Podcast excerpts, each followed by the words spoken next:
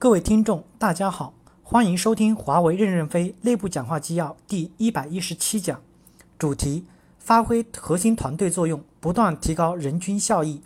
任正非在华为研委会会议市场三季度例会上的讲话。第三部分，接上面部分内容。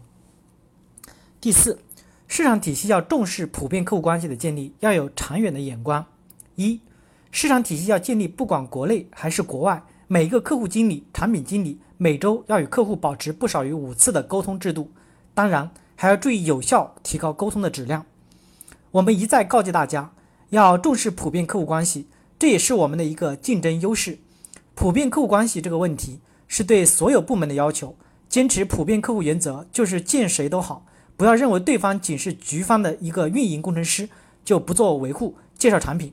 这也是一票呀！一定要加强普遍的客户沟通，要把普遍的沟通的制度建立起来。沟通不够怎么办？就降职降薪。沟通做不了的员工要慢慢的淘汰掉。有些人是性格问题不能沟通，就转到别的岗位上去。有人说省局见不到，到县局去总可以吧？有人说到县局多花汽油费，我们宁可多花汽油费，也不能停下来，也要沟通。我们建立了到县局沟通的制度，我们一定要执行下去。新员工找不到地方磨枪，就到县局去。他不到县局去，怎么能找到什么地方磨枪呢？他不磨枪就是锈枪，以后怎么能用啊？不要认为我们要讲节约，不下去跑能省钱。讲节约是讲不需要浪费的地方的节约，不该省的费用就不能省。有人满肚子学问讲不出来，在华为公司就是没学问。学问必须要卖出去才能是钱。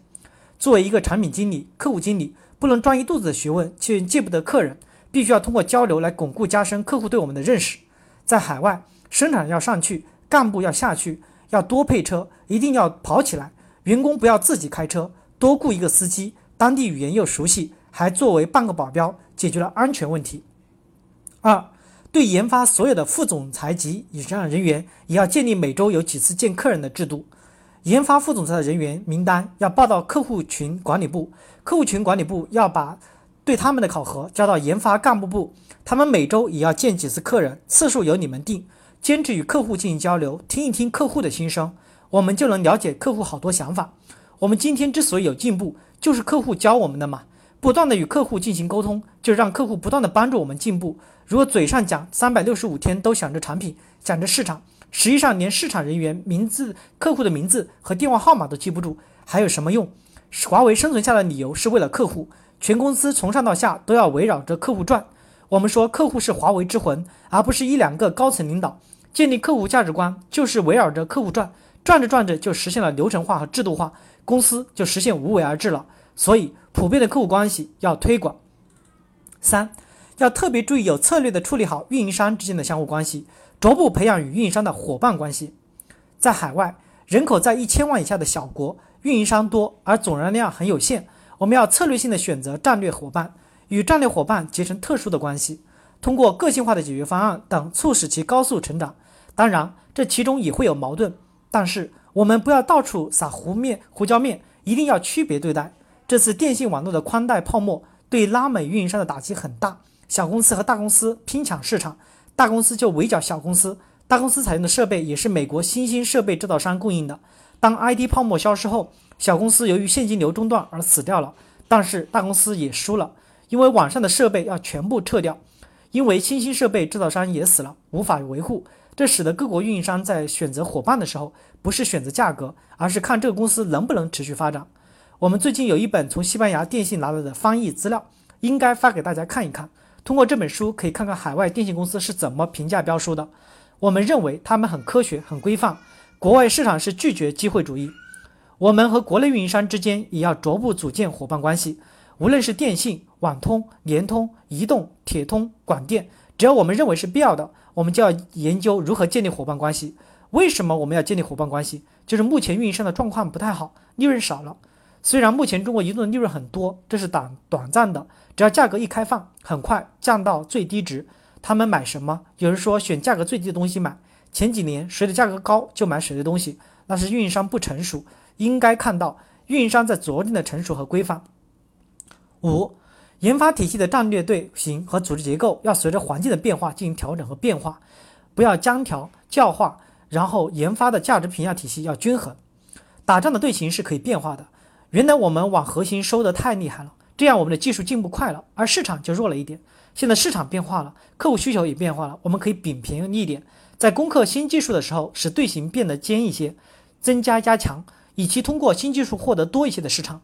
当新技术的引导作用减弱的时候，我们要使队形扁平化一些，多做一些有客户现实需要但技术不一定很难的产品。当年的抗大校训就是坚定不移的政治方向，艰苦朴素的工作作风，灵活机动的战略战术。我们要既要有坚定不移的方向，又不能过分的教条。战略队形和组织结构要随着环境的变化进行调整和变化。比如一讲到宽带，大家就说一定要可运营、可管理，就要打倒 Cisco。我们是否也可以举起右手支持 Cisco，赚拥护 Cisco 的客户的钱；举起左手也可以做可运营的、可管理，赚赚反对 Cisco 客户的钱？在工作中不能强调一边就忽略另外一边，不能走极端。以前我们的问题是利润不够，所以要做些小盒子到各地抢粮食去。所以队形要根据市场进行变化，不能僵化和教条，又要灵活机动的战略战术。我们的宗旨就是活下去。研发对结构继续进行改革是允许的。不能把所有的东西都搞成僵化不变的。我们整个体系还没有完全接按 IPD 运作，会存在流程不畅的问题。流程打通是迫在眉睫的。怎样打通全流程？希望每个 PL、IPMT 产品线提一个小组名单，组成跨部门的小组，先把市场、用户、研发打通，然后再把生产、采购捆进来，共同整改流程，打通问题，简化程序，成立这个跨部门的小组。这个小组就代表公司有决定权，统管所有流程。当然，这个小组主要是理顺产品线产全流程，并不是多了一层机构。压强原则和组织结构的方向是一致的。当我们的形势变化了，我们一定要及时调整组织结构。如果死抱着一定要做世界上最先进的产品的理想，我们就饿死了，成为梵高的向日葵。我们的结构调整要完全以商业为导向，而不能以技术为导向。在评价体系中，同样一定要以商业为导向。研发的评价体系要均衡，在研发体系不存在谁养谁的问题。今年我们的智能网拿到国家进步一等奖，我们其他的项目如果去拿去评奖也能得到奖，所以可以以产品线实施管理，但是要防止公司出现分离。国内的一些友商为什么做不过我们？因为他们是按项目进行核算，部门之间互不往来。如果他们能够集中精力在一两个产品上，超过我们是可能的。所以产品线还是要考核和核算，但不要说哪个产品赚钱，哪个产品不赚钱。赚钱的叫趾高气扬，不赚钱钱的就垂头丧气，这样公司很快就崩溃了。就像 N 公司的例子，几年前我去 N 公司时，请了手机部经理、基站的部的经理和系统部经理来交流。手机部经理就趾高气扬的，基站经理也神采奕奕的，系统部经理就垂头丧气的，就是因为他们实行产品线考核，结果这样他们的核心网和官网络就垮掉了。我们不能这样考核，今天是你贡献，明天是他贡献，大家都在贡献。我们要这样考核。公司对于整个研发流程的考核，一是考潜力的增长，二是考对公司的贡献。潜力的增长是对未来的贡献，现在的贡献是就是收益。对整个大团队 team 的考核，必须兼顾到这两个方面。对每条产品线的考核是你们来考虑，不要太偏重利润化，要明确公司给你的目标是什么，给你什么样的资源，要围绕目标来考核。如果说光网络今天不赚钱了，不要光网络了，结果也无法使交换机进步。公司连续十年画一个大饼给你，要保证十年这个大饼都是存在的。我们要做均衡发展，今天不赚钱的项目也要加大投入，今天赚钱的项目要加大奉献。我们希望长远的生存下去，短期的生存下去对我们来说是没有问题。因此，评价要从长远角度来考虑。对大 team 的考核，一段时间内要目光短一些，多强调一点奉献。一段时间要强调潜力增长，眼光要远大一些。交叉的使用标准一定不要认一个死理，不然要不了几年土壤就板结了。这就是要根据外部的形势来调整大 team 的队形。为什么我们设计虚拟利润目标？就是说效益也是可以用虚拟的方式来计算的。如果研发系统真正做到了人尽其用，的确需要进人，是可以给一些指标的。但是现在还有一部分人工作量不饱满的情况，这些人在公司找不到感觉，也会走的。我们存在加班加点的原因，主要是管理的不上。管理需要一系列的制度、方法、规划才能实现，是一门艺术。高层管理者可以袖子长一点，但在管理中注意适当的授权，一层一层的放松一点，这样每一层都能找到工作量。对研发人员要强调项目目标的考核和工作目标的考核。